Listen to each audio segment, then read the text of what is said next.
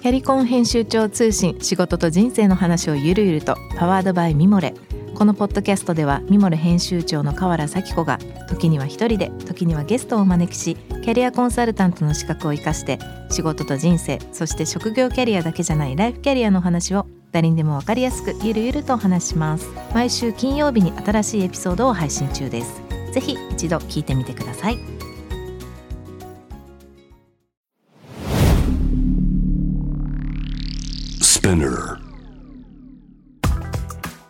こんばんは。ナビゲーター中道大輔です。Vision to the Future 日本のカルチャーを作り出すものこと人の魅力を引き出し世界に向けての価値観を共有するクリエイティブプログラムです。実はですね僕あの最近息子がスキーチームに入ってまして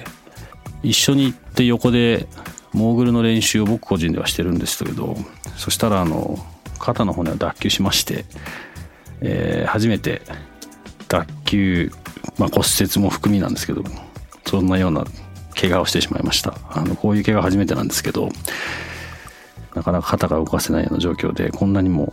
大変なんだなと思ってます。皆さんあの怪我などしないようにあのいい年になってきたので僕も気をつけたいと思います。そんな話は一旦さておきですね。番組への質問感想はぜひホームページの方からお願いいたします。ツイッターは「ハッシュタグビジョンフューチャー」をつけてぜひつぶやいてみてください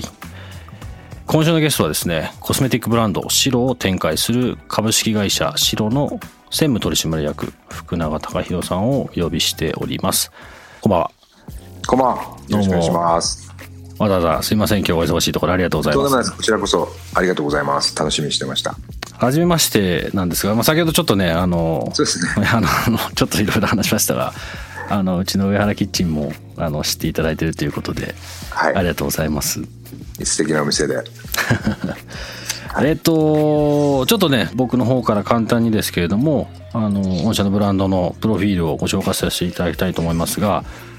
あのリスナーの方もよくご存知だかもしれませんけれども、えーシロですね、えー日本初のコスメティックブランドとして、えースタートいたしました、えーその後英語でシロと SHIRO という名前にまリブランディングをされて今ロンドンやニューヨークにも進出されていらっしゃるとでで結構大きなポイントだと思うんですけども自然由来の良質な素材を生産農家から直接仕入れられて自社工場で丁寧に生産するという、まあ、コスメティックブランドなので、まあ、なかなか多分この辺りはあの非常に珍しいポイントかなとは思います。で、えー株式会社シロとしましては、まあ、自社ブランドの、えーシロの企画開発製造販売、まあ、そして店舗運営ということでこれあれなんですよねあの化粧品だけではなくてまあ、いわゆる食飲食系とかサロン等々も幅広くやられてらっしゃる感じですよね。そうですね。あの、飲食とか、あと食物販とか、うんあとサロンをやってるんですけども、どちらかというと、その、あの、多角的にやってるっていう感じじゃなくて、あくまでもその、化粧品の、えーアンテナショップ的にやってて、うんただ具体的に言っちゃうと、あの、酒粕を使った化粧水とかうち作ってるんですね。はい。でカフェでじゃあ何が提供できるかっていうとその酒粕を使ったスムージーを提供してたりするんですねあでこの酒粕っていうのは共通のもちろん原料。うん同じ酒蔵から、なのでななんて言うんでしょう。本当食べても安心できるものを使ってうん。化粧品作ってるんですっていうことをお伝えしたいうん。みたいな目的なので。はい、なんか飲食やりたいわけじゃないんですけどね。本当にそういうふうに、まあ、割と真面目にやってますみたいなところを伝えたいっていう意図ですかね。うん。でもあれですよね、まあ、一つその新しい形の化粧品ブランドのあり方みたいのをこう結構提案型でやられてるっていうような、まあ、今聞いた限りの印象ですけどどうですかね？あの、飲食というよりかはまあ本当にどちらかというとその自分たちの使われてる、まあ、素材の良さをそういう別の形で表現してるように聞こえたんですけど。あおっしゃる通りです、そうです、その自分たちのこう使っている化粧品に用いさせていただいている素材が、うん。やはりすごく魅力的なものばっかりなので、うん。それをこうやっぱり立体的に伝えていくために、カフェをやってみたり、うん。あの昆布の化粧水とか美容液とかあるんですけど、うん。えーそれも昆布のふりかけを食物販で売ってたりだとか、うん。あのそういった実共通の軸はもちろんあるんですけど、うん。伝え方ですかね。御社でもあれですよね。もう白としてはまあ比較的最近だと思うんですけども。はい。で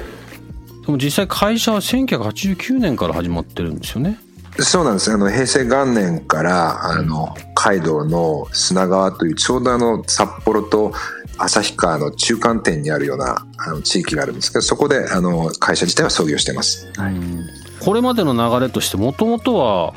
全然こう違う領域でのスタートだったんですか？そうですね。あの創業時はあのいわゆるちょうど北海道のブームだったりしたので、うん。北海道で有名なハーブを育てたりだとかですね。ジャム、うんいわゆるあのまあお土産品ですよね、うん。お土産加工メーカーみたいなことをしてまして、うん。その後、えー化粧品の OEM メーカーですので、うん。はい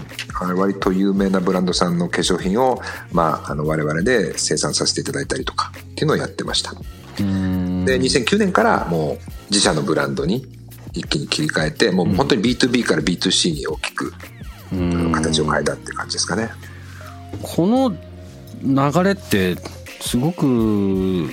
なんだろうな。なんか今ここ最近だとこうなんとなくそうかもねと思える流れかもしれないんですけど90あ89年とかまあもう今からそうですね。30年以上30数年前。前ですよね、はい。お土産屋さんから化粧品の OEM まずそのファーストステップってこうなんかきっかけとかあったんですか？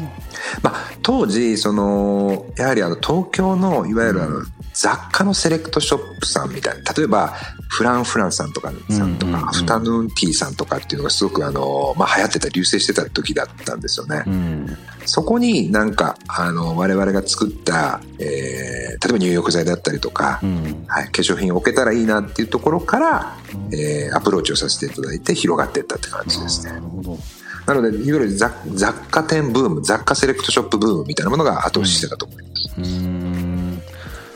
でまたそこからその今度 B2C になるって結構これもまた最近だとねよね。言われてますけど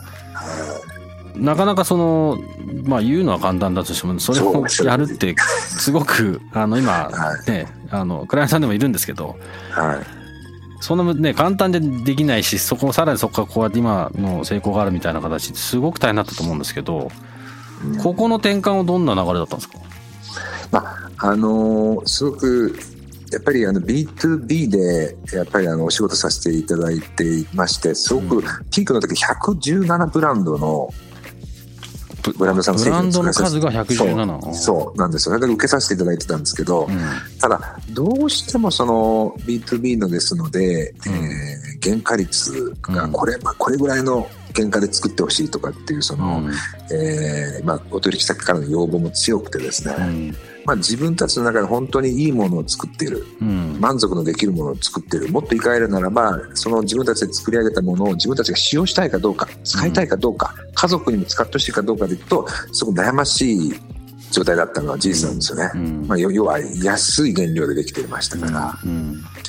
だったらそういう一切合切キャップを取っ払っちゃってうん。自分たちでもう原価とか一旦気にせずに納得いくまでいいものいいものづくりに追求してみようよっていうところから始まったのがこの B2C ですね。中道さんおっしゃる通り結構な企業判断だというふうに思ってまして、うん。僕もうん。この判断はうちの今の代表の今井がしたんですけど、うん。自分だったらそんな判断できるかなみたいな。うん。やっぱり1回のお取引で数億いただけたのが、うん今度1個1080円のハンドクリームからうん。1個1個売りに行かなきゃいけないっていう状況ですので、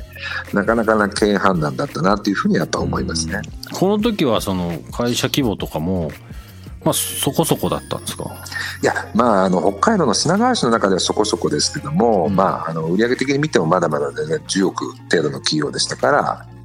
はい、そんなに大きくはなかったと思いますがただ10億をね逆に言うと B2B で売り上げ上げてましたので、うんそれを一旦ゼロにして B2C に切り替えていくっていうのは結構、いやそうです。ね、はいそこそこです。気合いのいった判断そうですね？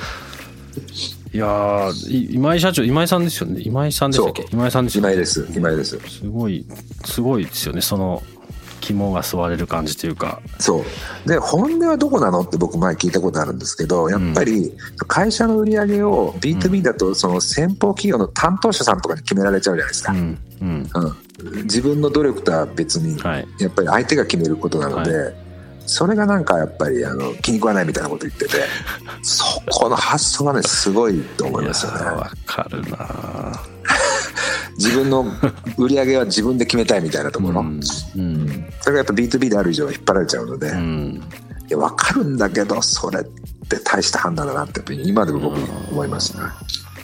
なるほど。ちょっとあれですね。あの公共の電波がないところでもう少しその話は そうなんですよ。本当だいぶオブラートに包みながら話してるんですけどちなみにその当時はもう福永さんはもう会社にいられたんですかえっとですね私はずっとその2014年からあのこの会社に入らさせていただいて一緒今井と一緒にやらせていただいてるんですけどそれまでは、あのその B2B から B2C への切り替えのタイミングとかっていうのはこう旗で横で、うん。ああの友人関係でもあったので、ん。あの見てたって感じですね、ん。すげえなと思いながら。でその頃の話とか聞きながらこうこう今今に至る話とかはどうですか？なんかどんなまあ多分アップダウンかなりいろいろあったかと思うんですけどありましたね。言える範囲でなんかああーこんなことあったなみたいなのってあります、うん。やっぱりあの単純にその観光のお土産品を作ってるメーカーから、うん。今度その化粧品メーカー OEM の化粧品メーカーに躯体を変えてその後 B2C にまた躯体を変えていて、で2度会社の躯体を変えてるんですけど、うん。ただそれでも、まあ、結果論言える結果論今だから言えるのかもしれませんけど比較的あの順調にうん。あのビジネスができてるっていうのはすごい嬉しいことだとうん。いうふうに思いますしじゃあその歴史を振り返った時にやっぱり2019年白の小文字を大文字に変えたんですけどリブランディング、はいはい。その時なんかはあの自分たちが思ってる以上に、えー変えたことに対するあの拒否感拒否アレルギーっていうのは多くのお客様からいただきましたね。うーん。はいなんだよなんでなんで変えたんだよみたいなうん。まあ、ありがたいご意見も含めてですね、うん。はい、心折れそうな時はいっぱいありましたそのところ。その頃。はい。えっ、と今お話お聞かせしていただいてる中でのその、まあ、ここ最近のそのブランドのある種見え方の変化というところからの話でこうすればよかったっていうさっきのあのだいぶポジティブな話として僕今ちょっと聞けてたんですけど後ろにもそもそもそのブランドの見せ方を変えようっていうまあスタートポイントはどんなところから始まったんですか？割とこう小文字の白から大文字の白に変えたんですね。でもともと色のイメージブランドカラーでいくとしホワイトっぽいものからネイビーに切り替えていったのがすごい表面的なブランドの見た目の変化だったんですけど、うんそれ自体はあの2019年に実施したんですけど2016年ぐらいからあの想像はしていました。うん。変更していこうって、それなぜかっていうとやっぱり海外でお店をオープンした時に、うん。あの中見さんロンドンよくご存知だと思うんですけどあのキングスロードっていうところで、い。えーいろんなブランド世界中からブランドがひしめき合ってるところでお店をオープンしたんですけど、うん。やっぱりそのお店のサイン見た時に小文字で、あの白っていうのがやっぱりどうしてもあのちょっと貧弱に見えるっていうかもう線が細い感じがすごくするんですよね。うんでブランドの存在感がなかなか伝えにくい。うんただそのその当時はまだやっぱり我々のブランド力みたいなものを冷静に判断しては、まあ、それぐらいのものだったんだと思うんですけど2019年ぐらいにそれなりにお客様のご支持をいただき始めてからあのやっともう少し存在感をあのもうちょっとこう伝えれるようなあのロゴ体ロゴのロゴに変えていこうブランドカラーに変えていこうっていうふうに、えー思いましたね。なので約3年がかりぐらいで実際に実動の準備でいくと1年ぐらいかけて準備をして、うん。リブランディングはしてきました。海外での存在感が大きかったですね。うん。うん。あのそうですね。本当にあの小文字とか大文字は関係なく一個のこうデザインなのでしょうけど向こうだとそうそれはねあの漢字とひらがなみたいな全然違うものだという、はい、捉えられてますので、うん。はい、なのでその海外での存在感が大きかったですね。うん。海外はじゃあこの2016年から19年この辺りから本社の海外展開っていうのは始まってったんですか？そうですね。あの、最初にイギリスをスタートさせて、うんうんはい。で、イギリス最初に1店舗オープンした後、その翌年に、あの、2店舗、で、計、計今3店舗うんありますね。ちなみにどこにあるんですか？イギリスはキングスロードはキングスロード、キングスロードと、あの、モンマウンストリートって言って、はいコメントガーデンですね。はいはい。あと、セルフリッジの裏になるんですけども、セントクリストワーズプレイス。あはい。あまあこれロンドンでこれでこれとは別に今ニューヨークもあるんですもんね。ニューヨークはあのあったんですけどこの5月にですね一旦あのリアル店舗の方は一旦あの閉じました。でオンラインだけ今やってますね。EC だけやってます。うんこれこれコロナの影響はやっぱ大きかったですか？えっ、とねこれ、まあ、コロナが引き金になったのは事実ですけどコロナの前からやはりあのまあ平たく言うと なかなかしんどかったですね。うん。なので撤退っていうより一旦うん引き込もうかなっていうことですねうんうん。なるほど。日本の企業日本のブランドが世界に出るときにまあこれそういう意味で言うとこれあイギリスが先でアメリカがその後だったんですか？そうです。うん。珍しいですよね。イギリスからって。なんですよ。僕もよくこの話してる中で大体海外イコールアジアとかっていう話にどうしてもなっちゃうと思うんですけど、日本だと。なんでイギリスだったんですか？やっぱり我々、まあ、コスメティックをやっているので、そういったコスメティックとかスキンケアのいわゆる先進国でもあるし、その世界中で輝いているブランドが、まあ、イギリス、フランス、まあ、アメリカからもやっぱ生まれてるんですよね。うん。例えばイギリスで言うと、あの、ニールズレメディーズとか、はい。まああの、こフレグランスのブランドでいくとジョー・マローンだったりとか、はい、い。くつもやっぱりそこから生まれていて、我々としても、あの、コスメティックのブランドとして、そういった本丸でね、うんやっぱり実際に自分たちの製品が受け入れられるのか、うんまあ、厳しい評価を受ける部分も甘んじて受け入れるとして、うんまあまずはその本丸のところで、あの、ブランドを浸透させたかったっていう思いが強かったです。うんどうですか？まあ3店舗もなってるから ねでおっしゃる通り、もうめちゃめちゃ大変でしたね。うんこれで2000 2016年から徐々に増やしてったんでですか？す。そうですね。2016年にキングスロードオープンして、その翌々年からに、あのー残りのモンマストリートとセントクリスマスプレイスの2店舗をオープンさせましたので、今3店舗、プラス EC でやってますね。うんなんかどコンセプトというか大事にしてった部分ってどんなところだったんですか？大事にしていったのはですね、やっぱり、威勢がいいように聞こえるかもしれませんが、メイドインジャパンっていうことを前面に打ち出すこと、それによってなんか支持を得るみたいなことは避けましたね。うん。うん。はい。まあ、一つのブランドとして見てほしかったっていうのがすごく強かったです。あとは、やっぱり、あのー酒粕みたいなうん製品がありますので、日本酒ブームみたいなのもやっぱりロンドンでもあって、うん。それ日本酒にこう紐付けたようなプロモーションの提案とかっていっぱいいろんな方からいただいたんですけども、うんまあ、そこになんか頼るんじゃなくて、うん。やっぱり単純に白っていうブランド、化粧品のブランドとしての白と、うん。その白の中にある酒粕化粧水っていう一つのアイテムみたいなところをちゃんと正面から伝えていきたいっていうことにこだわりはしましたね。うん。そういうことで言うとその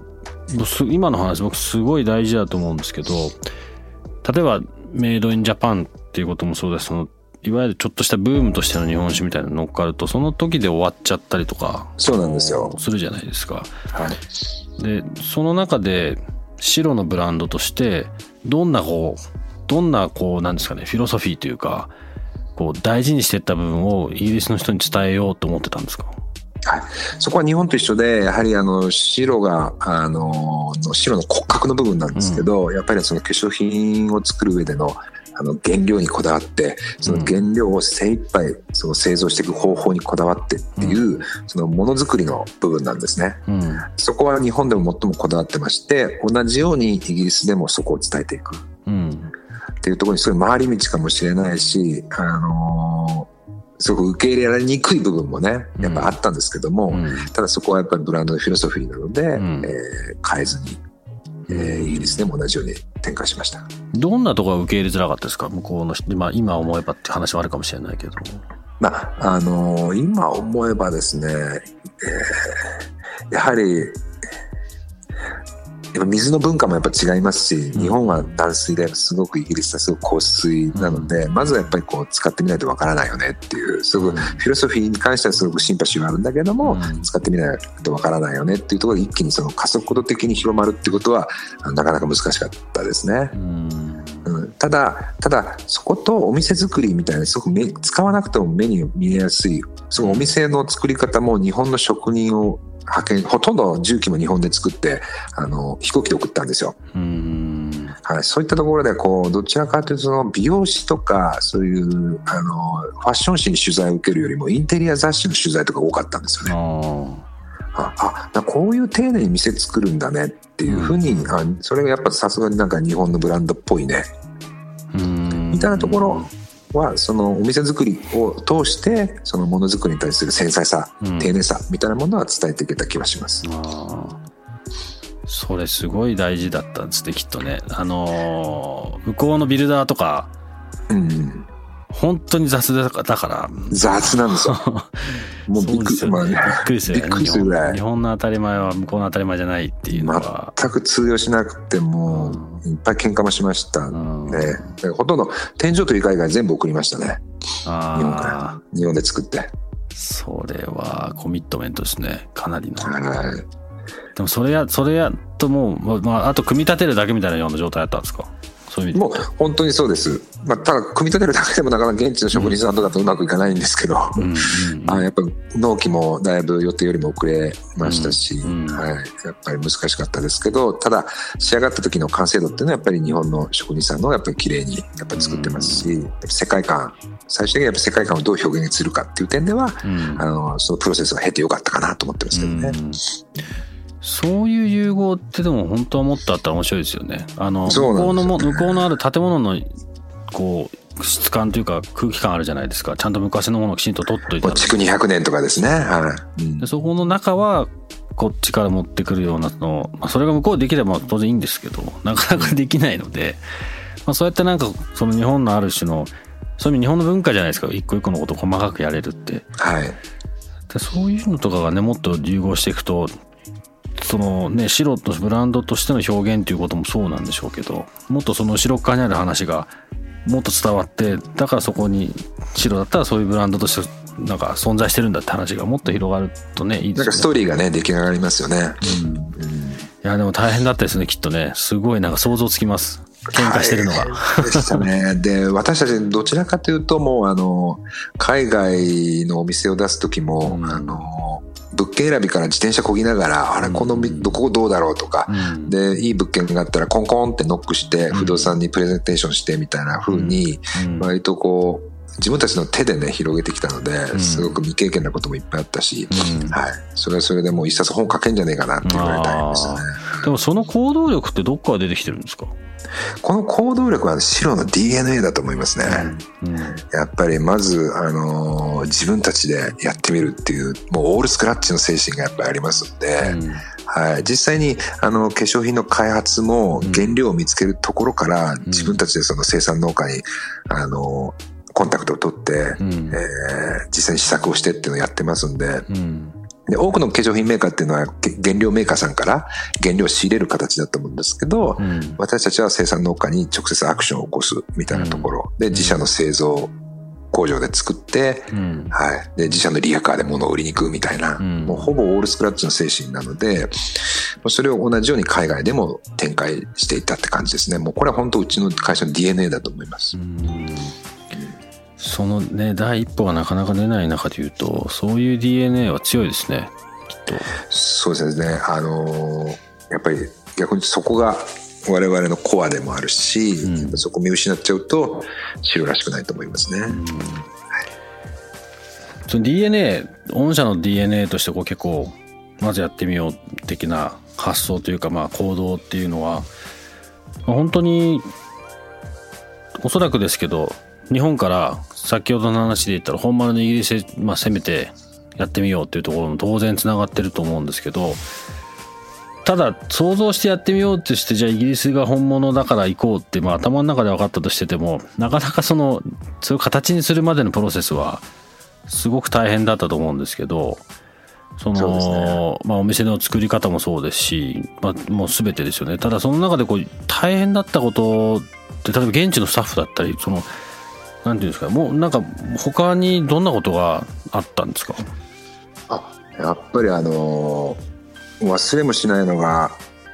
キングスロードの最初の物件を大家さんとうん。プレゼンテーションした時に、うん。あのーじゃあこれぐらいの家賃払えるかって言われてうん。いやちょっとそこ高いからもうちょっと値切値切値切り交渉したんですよ当たり前で、日本であるようん。そしたらなんか言われたのが「もうお前帰れ帰れ」と。ここはもう世界中のやっぱりあのダイヤモンドを拾いに世界中のブランドがダイヤモンドを拾いに来てるんだと。お前みたいに石炭拾いに来たやつはうん。キングスロードに店なんか出せないからとっとと帰れって言われたのがやっぱり一番思い出に残ってますね。はあなるほどね。そうなんですよ。でそんな値段交渉するようなことをするなら、うん。全然君にはこのこの、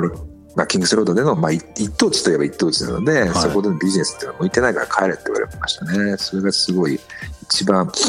印象深かったですね。うーん。なるほど。なんかたまたまですけど誰かのツイッターでちょっと僕見たんですけどあの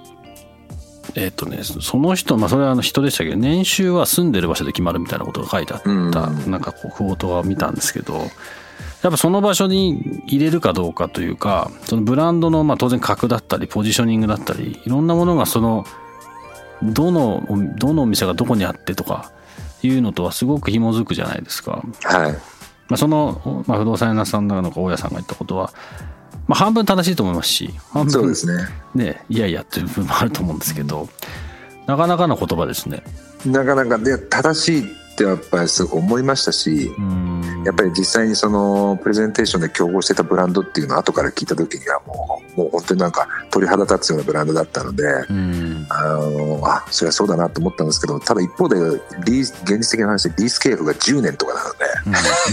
10年間この家賃を約束しなきゃいけないのかっていうふうに思った時には、うん。やっぱりいろんなものがやっぱりよぎりましたし不安にもなりましたうね。ん。うんまあ、そういう瞬間はやっぱりビジネスやってる上では必ず決めていかなきゃいけないタイミングですもんね。そうですね。でそれをやっぱりその誰かを介してじゃなくて生身でぶつかっていって、うんうん。な誰かにこうあの、ね、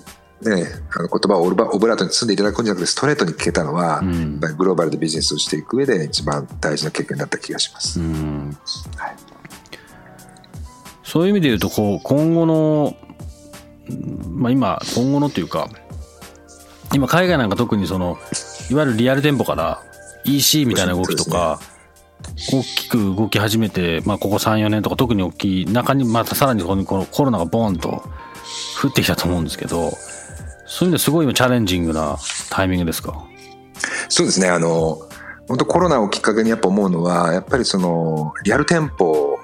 じゃなくてもいいじゃんっていうところはやっぱすごく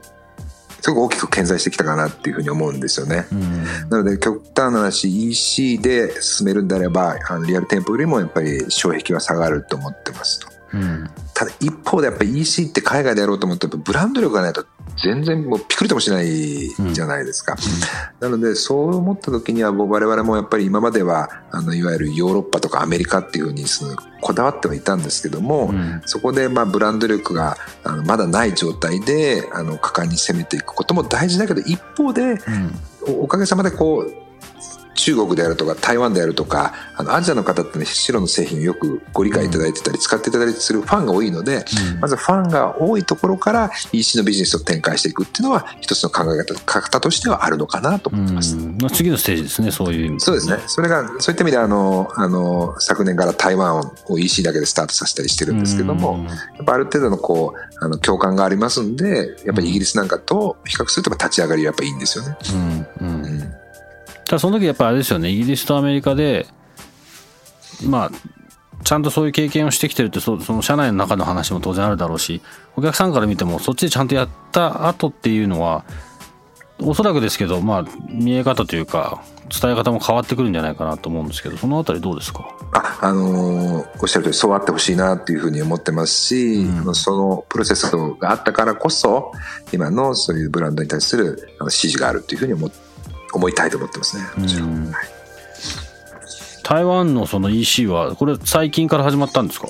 そうですね。えっと、昨年の11月からスタートしました。ちょうどじゃあもう本当にこうコロナのいろんなことが起こってる時に動いててそれが11月にドンと